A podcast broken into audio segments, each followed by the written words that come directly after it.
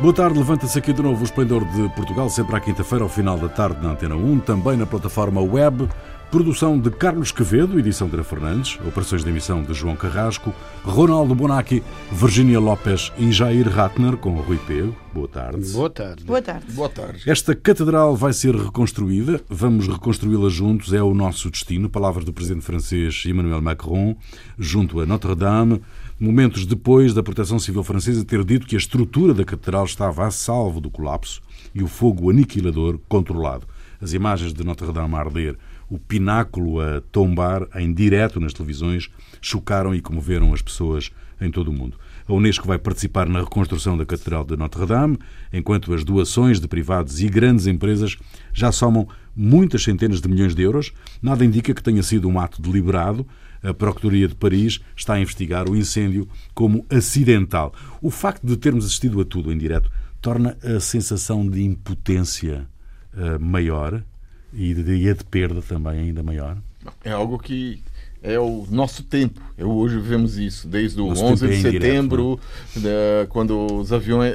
Viu-se um dos aviões, o segundo avião, é, entrar na torre, o que aconteceu depois, e o colapso né, pela televisão. Isso é, um, é uma marca do tempo que a gente vive. Eu acho que essa é a base. Né? E eu acho que, nesse caso, a França ficou um dos seus principais símbolos. Quer dizer, quando uma pessoa pensa em Paris, pensa, bom, a Torre Eiffel e Notre-Dame. E, e, é algo que faz a identidade dos franceses, a identidade das pessoas. É, eu, nesse, e, bom, há, há, várias questões por aí. Primeira, é quem. É, eu sou, sou do Brasil. E até, é uma coisa que é inerente. Então a, a pergunta é quem é que vai controlar a, é, o gasto desse dinheiro? Porque no Brasil você já ia ver algumas pessoas de olho para ficar cuidando desse fundo de centenas de milhões para poder botar algo no bolso. Mas eu acho que nesse momento não é a preocupação dos franceses. É importante que seja, de qualquer forma. Né?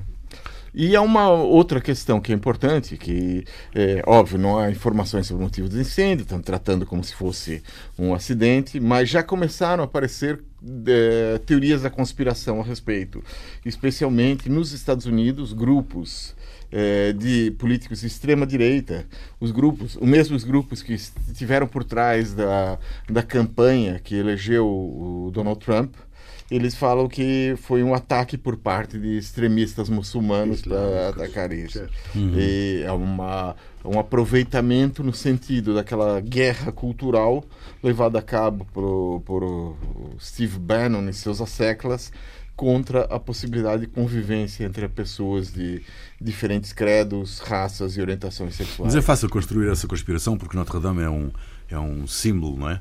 Ehm, de um símbolo cristão e, portanto, seguramente e católico, eh, seguramente que é fácil construir essa conspiração. Mas como é que vocês viram uh, o movimento de solidariedade das, das, grandes fortunas francesas, das grandes empresas francesas, em torno da, uh, da reconstrução, da, da, do movimento de reconstrução imediata da. Bom, acho que é uma reação natural, uma coisa que, que, que, que envolve todo o mundo ocidental, esta coisa da a parte che ho, ho, incontrei outros, outro, eu encontrei um grupo de anárquicos na Itália que citando Kropotkin Sim. che diz a única igreja che illumina è aquela che queima auspicando che a próxima vez vai ser San Pietro oh, eu, cioè, che dizer eu, além destes grupos destas coisas eu acho que todo eu escrevi digo ma sì tu tens razão eh, vamos repintar o interior da Capella Sistina, chega com estes símbolos bíblicos, esta coisa da. Cioè, acho que tirando estes casos extremos, o meninos põe a igreja que queima e diz todo mundo a chorar sobre a coisa, e depois põe um, um grupo de meninos negros denutridos, a eles ninguém pensa, esta é uma coisa, estes são seres humanos. A parte estas uh, melencis, uh, uh, acho que todos concordam. Uh, com esta desgraça, todos são solidários, acho natural. Virgínia, devíamos olhar com mais atenção para o património edificado. Um, tivemos um incêndio também no Brasil há, há pouco o, tempo. O Museu Nacional, Museu Nacional do Brasil. Que, era to, que uh, reunia praticamente toda a história do Brasil, não só desde o descobrimento, mas toda a, pré-história do Brasil, os, uh, o, a Lucy, a, Lucy não, a Luzia, que era o primeiro. É, como é? O, o primeiro humanoide que foi encontrado, o ser humano que foi encontrado no, no Brasil, os restos do primeiro ser humano encontrado no Brasil, é, encontrar é, tudo que tinha da história do Brasil estava lá. Uhum. Virgínia. Talvez eu seja uma pessoa cada vez mais desapegada aos bens materiais, mas continua a pesar-me mais as crianças de África ah, que então, Dame. tu a apostar esta coisa? Não fui não, não fui não. mas quando li a notícia dos mais de 700 milhões das maiores fortunas de França eh, dispostas e solidariamente a reconstruir a Notre Dame, pensei, excelente iniciativa, parabéns, obrigada. Ainda há dinheiro, diziam que não, mas há, continua a haver fortunas, grandes fortunas e mecenas dispostos a, de forma altruísta, reconstruir aquele símbolo que não só é de França, é da Europa. Uhum. Um, só que também gostava que essas fortunas, que têm o dinheiro parado, pelos vistos, um, também pudessem olhar para as tragédias, não só em África, mas todos os imigrantes e os refugiados que chegam à, à Europa e como toda a, a, crise humanitária, é, olhamos para o lado quando continua a haver grandes fortunas que poderiam mudar o mundo. Isso é um, é um ponto de vista. Eu só, só acho que com, sobre essa discussão, então entra assim, ah, então não se pode investir em cultura porque ainda temos pobrezinhos. É. É, não, não, eu acho que aí não cabe. Por isso é que eu disse que podia estar errada quando comecei a falar. Uh, mas continuo a pensar que poderia uh, haver espaço para as duas coisas. Exato. E por outro lado, Exato não deveríamos estar a reconstruir Notre Dame se tivéssemos prevenido melhor a proteção do uh, património, como o caso do Brasil, como este caso, ou como N casos que poderão acontecer se não há essa, essa prevenção. Não sou eu que estou a dizê-lo. Ah, eu li uma notícia de um, uma entrevista a um especialista em preservação do, do património francês que falava exatamente isso, que este caso de Notre Dame poderia acontecer em, outra, em numerosas outras igrejas de, de França. Por isso, isso é que é muito importante, e isso é o papel do Estado. Aí sim, não das grandes fortunas, mas aí sim, de investimento na cultura e na preservação do património para evitar estas tragédias que realmente são super impactantes, sobretudo quando vemos um incêndio em tempo real não. e o fogo ilumina, sim, é verdade, e, e, e, provoca um grande impacto visual, não é? Ficamos todos com o coração encolhido e não só como não só a nível material, é mais como símbolo, não é? Se nos pensamos de forma mais simbólica ou metafórica, é como ver a, a toda a decadência que temos constatado na velha Europa e na falta de liderança e, e em, em nossa sociedade cada vez mais, mais afastadas uns dos outros com todo o Brexit e ver a Notre Dame arder era como, uh, como se estivesse como o fim de uma era, digo metafórica e simbolicamente. Depois perceber que os bombeiros a salvaram nos últimos, nos últimos 30 minutos, em que podia ter derruído e ter se desfeito mesmo, deixa-me esperançada, porque uhum. penso, ok, ainda temos uma hipótese de salvar esta velha Europa com esta tal solidariedade. Portanto, aqui sempre pontos positivos, há pontos negativos e todo um debate um, a ser feito. Claro que, deixa-me só concluir, dava mais jeito que tivesse sido um atentado terrorista, certo? Sim, Dava claro, muito mais claro. jeito, teria tido muito mais soco hum. a notícia, mas não foi, foi um acidente pelos vistos. Muito bem. Um, este, esta é uma emissão uh, mais curta, uh, uma, uh, em formato mais reduzido. Temos daqui a pouco as grandes emoções do uh, Eintracht de Frankfurt com o Benfica para a Liga Europa, uh, com a equipa de Esporte Antena 1. O Ministro das Finanças, Mário Centeno, reconheceu em declarações ao Financial Times que a trajetória escolhida pelo governo socialista não representou uma mudança drástica em relação às políticas de austeridade do governo de Passos Coelho. O Ministro das Finanças tem dois discursos sobre a austeridade, um para consumo doméstico, outro para o exterior? É assim? O, o Centeno é a maior de, decepção de, do governo Costa, porque eu sei o que pensa o Costa, sobre a Europa, como deveria ser, além da fé europeísta e tal, como deveria ser reformada e tal. Então eu pensei, uau, Centeno com o seu sucesso, ele consegue, chega à Europa, depois de demonstrar que alguma política keynesiana, de, de, de, de, de pôr dinheiro para ser, depois de demonstrar que funciona, vai tentar mudar as regras da, do Eurogrupo, que são uh, regras leoninas para enriquecer os ricos e empobrecer os pobres. Invece ele chega lá, ele é mais papista que o Papa. Cioè, quer dizer, qual é a iniciativa do Centeno para tentar modificar, pelo menos eu não sei, você conhece alguma proposta, alguma tentativa de mudar as regras orçamentais, estas coisas? E poi, questo 0% è un insulto a Portugal, 0% di deficit, è un insulto a Portugal. Perché? A, a, ok, è a estabilidade da Europa. A estabilidade serve aos ricos para estabilizar a riqueza. Os pobres, o que podem estabilizar é a pobreza. Aliás, parece que com esta política os ricos se tornam mais ricos e os pobres mais pobres. Então, não é estabilizar, é piorar a situação do, dos pobres. Então, o Centeno é, é, é uma grande decepção. Bom, na apresentação do, do plano, do plano do Programa de Estabilidade e Crescimento para os próximos quatro anos, o Ministro das Finanças baixou a fasquia na evolução do PIB, é? que é a produção de riqueza do país, eh, para este ano e para os próximos, e garantiu que, enquanto for o responsável, uh, o país vai continuar no curso do rigor orçamental. Isto não é uma má notícia ou é uma má notícia? Olha, o... Ser rigoroso nas contas não é uma boa notícia. É? O, Centeno... o governo, no fundo, teve que adaptar as previsões à realidade. O que é que se passou aqui exatamente? O, o Centeno ele não reverteu, o governo socialista não reverteu o conjunto de, de medidas que tinham sido tomadas desde 2009. Reverteu algumas. Mas quando em 2009, é bom, em 2008, quando veio a crise, a União Europeia inicialmente disse temos que gastar para combater a crise e um ano depois disse não, agora temos que eh, apertar o cinto porque a única forma de, eh, de combater enquanto a União Europeia apertava o cinto, os Estados Unidos gastava mais, os Estados Unidos saiu da crise muito mais cedo do que a União Europeia, parece que não aprendeu nenhuma coisa, bom, e é, o, que Centeno fez foram medidas pontuais, tirando determinados setores ou determinados eh, grupos de trabalhadores do, daquilo que eh, eram as medidas ah, de austeridade. O problema é que, ao tirar alguns e não tirar todos, cria-se uma situação de, de desigualdade na, na saída da austeridade. E isso provoca um movimento dentro da sociedade que é, é, uma, que é um movimento de, de, grupos que tendem a se organizar para poder também eles diminuir as condições más em que eles estão. Então é, é, é o que aconteceu é, com os enfermeiros, é o que aconteceu, é, o que acontece atualmente com os, é, com a, os transportadores de materiais motoristas, de motoristas caminhões cisterna. Sim, sim, caminhões cisterna. E isso é, ameaça paralisar completamente o país.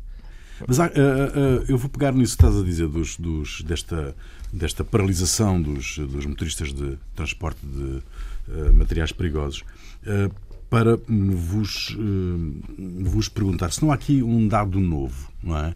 Nesta forma de movimentação laboral, desta contestação laboral.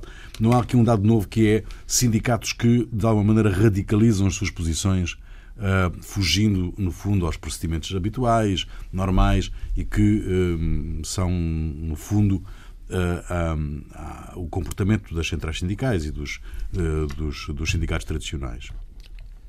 Não há aqui um, um dado novo nesta. Há, há, há sim, há um dado novo. Neste efeito de surpresa, tornam, por um lado. Sim, nesta, que se tornam nesta... muito mais agressivos, não é? E conseguem. É, transformar a nossa sociedade como temos visto que, que está a acontecer, não é? Eh, mas também quem disse que não o possam fazer. Ou seja, realmente, como dizia o Jair, este descontentamento de alguns setores pode levá-los a tomar este tipo de um, medidas de atuação, de comportamento, de atitude, mas na verdade podem fazer, ou seja, podem fazê-lo, de facto estão a fazê-lo. Como é que isto se impede? Então aí tem que haver uma negociação e um diálogo para que o governo compreenda como é que se pode atingir uma magnitude deste tamanho eh, com estes grupos? Obviamente, em Espanha, uma frase muito famosa que diz: com terroristas não se negocia, não é? Por causa do ETA. Não estou a dizer que seja Sim, o caso. O governo não entra nada nisso. Sim, mas não é o caso. São privados, é o caso. Com privados, uhum. o governo pode só favorecer o diálogo e impor a, a coisa civil. Não, não é só o, o serviço. Estão a... Mas, em última instância, o, governo, o, o Estado é responsável de, de, de evitar o caos numa uhum. sociedade, como é toda toda esta corrida às bombas de gasolina à procura de combustível, em que todo um país fica, parece um, um livro de Saramago, todo o país fica caótico. A minha pergunta é: mas todas as pessoas estavam na reserva quando começaram as filas gigantes? Porque eu acredito que fizemos mais o caos os cidadãos que fomos às bombas, eu ainda, ainda não fui, ainda tenho, uh, os cidadãos que vão às bombas de repente em modo pânico porque aparece nos telejornais, em que de outra maneira até teríamos conseguido ter mais tempo uh, combustível, porque se continuássemos a fazer o, o, o abastecimento de forma mais ordeira e regular, portanto, a própria sociedade chega ao caos. Aí é o papel do Estado fundamental para evitar este tipo de situações. Senão, o que é que fazemos? Começar a vender gasolina. Não, não é começar a vender gasolina, mas é, em última instância... Podemos nacionalizar toda a empresa petrolífera com os transportadores para não chegar a estes pontos. A primeira coisa, quando você olha para o salário que recebem os motoristas materiais perigosos, eu acho que é normal, é mais do que normal, o fato, quer dizer, por, por, que protestem. Que protestem, quer dizer, são 600 euros por mês. Tá bom que eles devem fazer horas extra, atrás de horas extra para poder ter algum rendimento maior do que o que recebem. O que para transportar coisas perigosas é uma coisa é o... perigosa para todos. Exatamente. Agora, a questão é eu acho que é mais ou menos normal que eles protestem. Agora, todos. E eu, eu acho que nós vivemos hoje um momento, especialmente em Portugal, e, talvez não seja só Portugal, uh, com greves, é, talvez normalmente esses movimentos se, se revelam é, internacionalmente em vários países greves que pessoas que procuram obter suas reivindicações.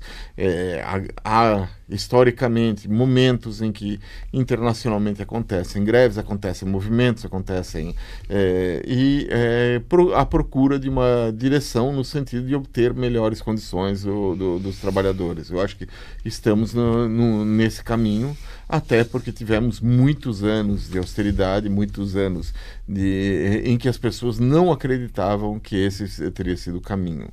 E uh, se os sindicatos tradicionais não uh, são capazes de dirigir esse movimento, outros sindicatos vão surgir. Outros aparecerão, e, inevitavelmente, e portanto é isso que estamos a, a assistir uh, agora com este caso dos motoristas de uh, caminhões de transporte de uh, materiais perigosos. Julian Assange, fundador da Wikileaks, foi detido pela polícia inglesa no interior da Embaixada do Equador em Londres, onde se encontrava há sete anos.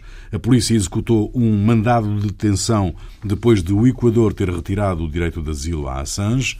De acordo com Leni Moreno, presidente do Equador, Assange violou várias vezes as condições que aceitou para ficar na embaixada e usou as instalações como centro de espionagem, razões pelas quais lhe foi retirado o estatuto de exilado, de asilado político. Uh, uh, Julian Assange é um herói ou um vilão, do vosso ponto de vista?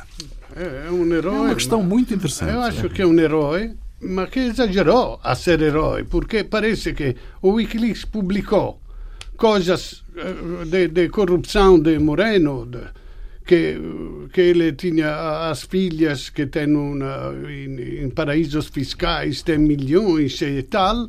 Então, Moreno, quer dizer, não é que tem que ser oportunista, mas como está a casa dele, não se cuspe no, no prato onde se come. Então, devia guardar para quando estava tudo resolvido. Dice, olha, também Moreno que me hospedou tem casos de corrupção. Agora, mas se eu guardasse, diriam que ah. então não era uh, eh, 100% herói, se diz, ah, eu tenho tudo, mas na casa onde me acolhem, aí não vou falar da tua corrupção. Fala de todo mundo, menos Vabbè, então, de onde estou. Uma coisa é um herói, uma coisa é um mártir. Um mártir é um que se imola. Eu não gostava de imolar-me para nenhum, nenhum ideal do mundo, mesmo sendo muito ligado a certos ideais. Eu ficava, eu podia trair tranquilamente qualquer coisa tu para podias dizer ao Moreno, olha, traz aí uma lagosta daquelas que tu comes, eu não conto nada, né? Não, eu, eu acho que para mim a figura do Julian Assange tem dois lados. Por um lado, ele publicou informações é, muito importantes que ajudaram a denunciar crimes de guerra feitos pelos Estados Unidos. É, e por outro lado, ele esteve em conluio com os serviços secretos russos na publicação de e-mails do Partido Democrata é, e da, da candidatura de Hillary Clinton que ajudaram a eleger Donald Trump. pra, na presidência dos Estados Unidos. O que é possível que ele pretendia com isso ter como paga a retirada da, das acusações contra ele por parte dos norte-americanos. Uhum. A questão diz respeito aos denunciantes, ou o que eles chamam de whistleblowers. Né? Exato. É, que chamam atenção é um para problemas. Whistleblower. Ele é um whistleblower. E, como qualquer figura, ele não é só herói, não é só vilão. Ele é hum. uma figura tem todos os lados. Senão não é uma, uma pessoa. Uhum.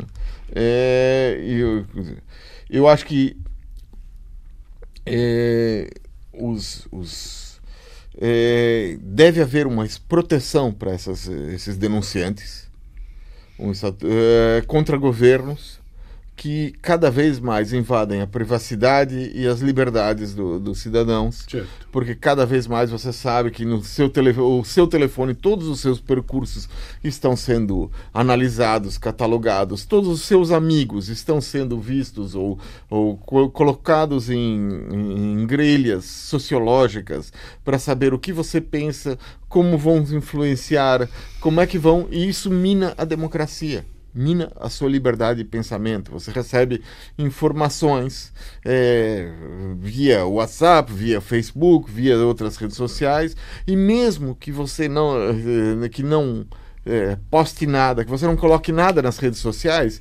apenas para pelos seus amigos. Você tem X amigos certo. nas redes sociais, você não postou nada, mas as pessoas. Ah, essa pessoa é ligada a tantas pessoas é, mais de esquerda, então ele é de esquerda. Dá, dá para fazer um levantamento. Em vez de publicar coisas desses estados, uhum. é crime. Mostrar que eles bombardeiam, matam jornalistas e tal, é crime, enquanto eles podem ver tudo o, o, o, o que nós fazemos. E em relação à garantia de que ele não vai ser extraditado, para nenhum país onde possa ser condenado à pena de morte, bom, é uma questão muito. É... Sim, não há nenhuma garantia real. Não, não a garantia é o seguinte: ele, país que não pode, um país onde pode ser condenado à pena de morte é os Estados Unidos. Por espionagem, é uma, uhum. os Estados Unidos poderia ser candidato. Mas acontece que a Suécia já reabriu a investigação em relação. A Suécia pede o caso, a extradição dele e depois extradita para os Estados Unidos. Então está resolvida a questão da extradição para país. Bom, nós estamos, eh, já que eu disse, esta é uma emissão mais curta. Hoje temos daqui a pouco todas as emoções do uh, Eintracht de Frankfurt com o Benfica para a Liga Europa, jogo na Alemanha, em Frankfurt. Um, mas um, eu queria só uh, ainda um, recolher aqui a vossa opinião sobre esta questão da, da, da detenção do Assange. ele é detido no interior de uma embaixada.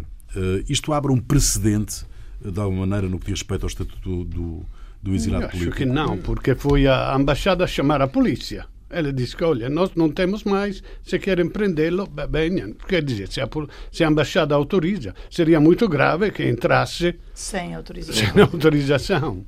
É claro, aí está, era diferente. O, a mim o que mais me chamou a atenção eh, foi as, as próprias declarações do presidente do Equador a dizer que revogavam o asilo a este malcriado. Parecia como portaste mal. Oh, não se faz. Até dizia que era também por falta de higiene, que achei o máximo. Que depois de tudo o que ele divulgou no Wikileaks. andava de skate. que andava de skate à noite e se cheirava mal. Um, e então só acaba, acabava a dizer que vão ter mais cuidado a quem dá um asilo e não a miseráveis piratas informáticos. Portanto... Muito bem, o que é que vos fez perder a cabeça esta semana? É o que eu queria saber. Começo por ti, Ronaldo. Bom, eh, na Líbia, depois da queda do Gheddafi, que é um eufemismo, depois do assassínio através da coligação europeia-americana do, do Gheddafi para importar a democracia, o país ficou fragmentado, cheio de milícias, cada uma por sua conta, a campo de concentração, a comércio de escravos. Bom, mas um dia vamos falar da situação. Do... Mas o que, o que é importante agora é que há 10 dias começou praticamente uma guerra, eh, que são fações rivais que combatem. Então, há, parece que há 800 mil líbios prontos a subir em cima destes barcos de, de, de borracha para ir na Itália, é o país mais, mais perto, para ir na Itália. Agora acontece que o Salvini, o ministro do interior, fechou os portos para os imigrantes ilegais e, e praticamente proibiu ajudar os náufragos aos navios italianos, proibiu ajudar os náufragos no Mediterrâneo. Então, acho que são postos eh, eh, as, as premissas para ter uma, uma hecatombe nos próximos tempos no Mediterrâneo ainda maior do que houve até agora. Virginia. Investigadores da Universidade de Tel Aviv eh, conseguiram construir um coração vivo com tecido humano e uma impressora 3D. Achei a notícia incrível. Uh, ainda é do tamanho de uma cereja, mas um, é, está vivo, late, bate. E, hum, portanto, são é feito com tecidos do próprio paciente, o que significaria que já não precisaria de fazer um transplante, conseguiriam fazer um novo coração a partir do próprio paciente. Óbvio que ainda é um tamanho microscópico, ainda não pode ser, não é microscópico, mas é pequenito, ainda não pode ser utilizado, ainda prevêem 10 anos de investigações, mas a possibilidade daqui a 10 anos, que nesta situação não parece assim tanto, se poderiam ter impressoras, impressoras nos hospitais para imprimir corações em 3D. Sim, vamos ficar eternos, eu acho. Ah, nunca ninguém mais vai, Já, vai morrer. É, é, é tremendo, não é? É tremendo. Uh, temos que começar a refletir sobre isso, por causa da segurança social. Bom, Jair. Bom, o governo britânico está há anos com, com uma campanha contra o que considera ser imigração ilegal.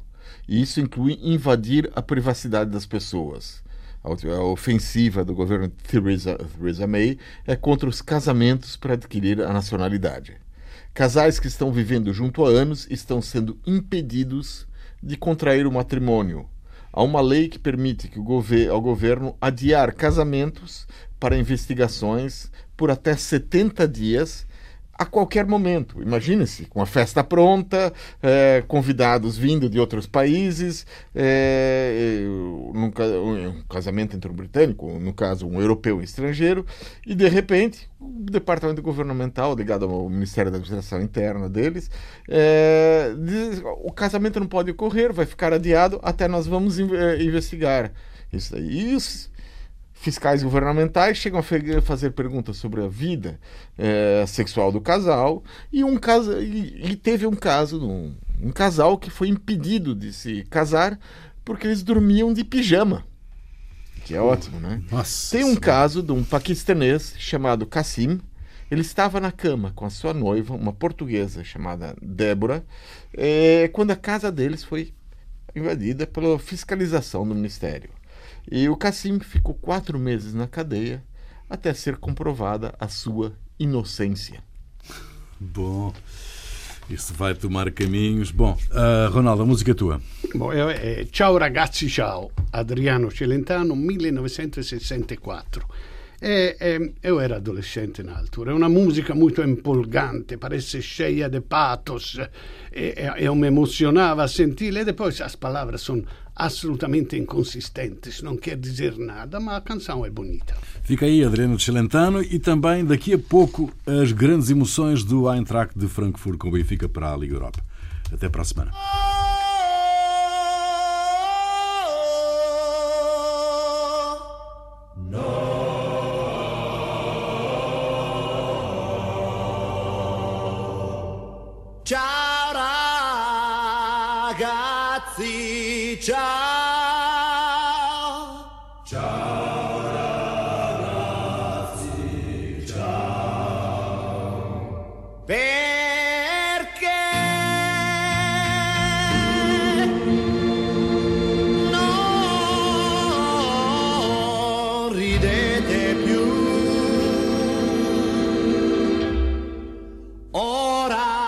sono qui.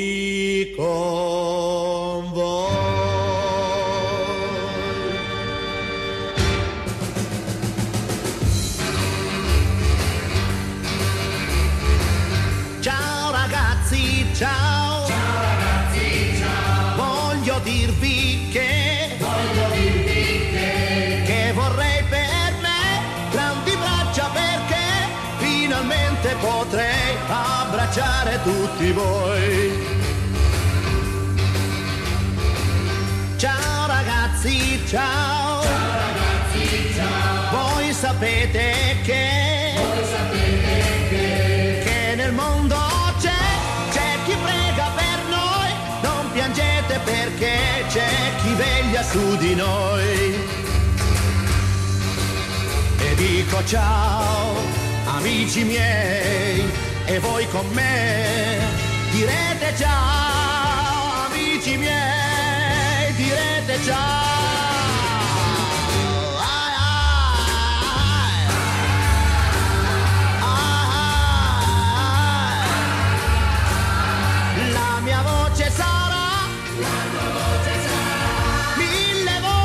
perché, mille voci perché voi cantate insieme a me.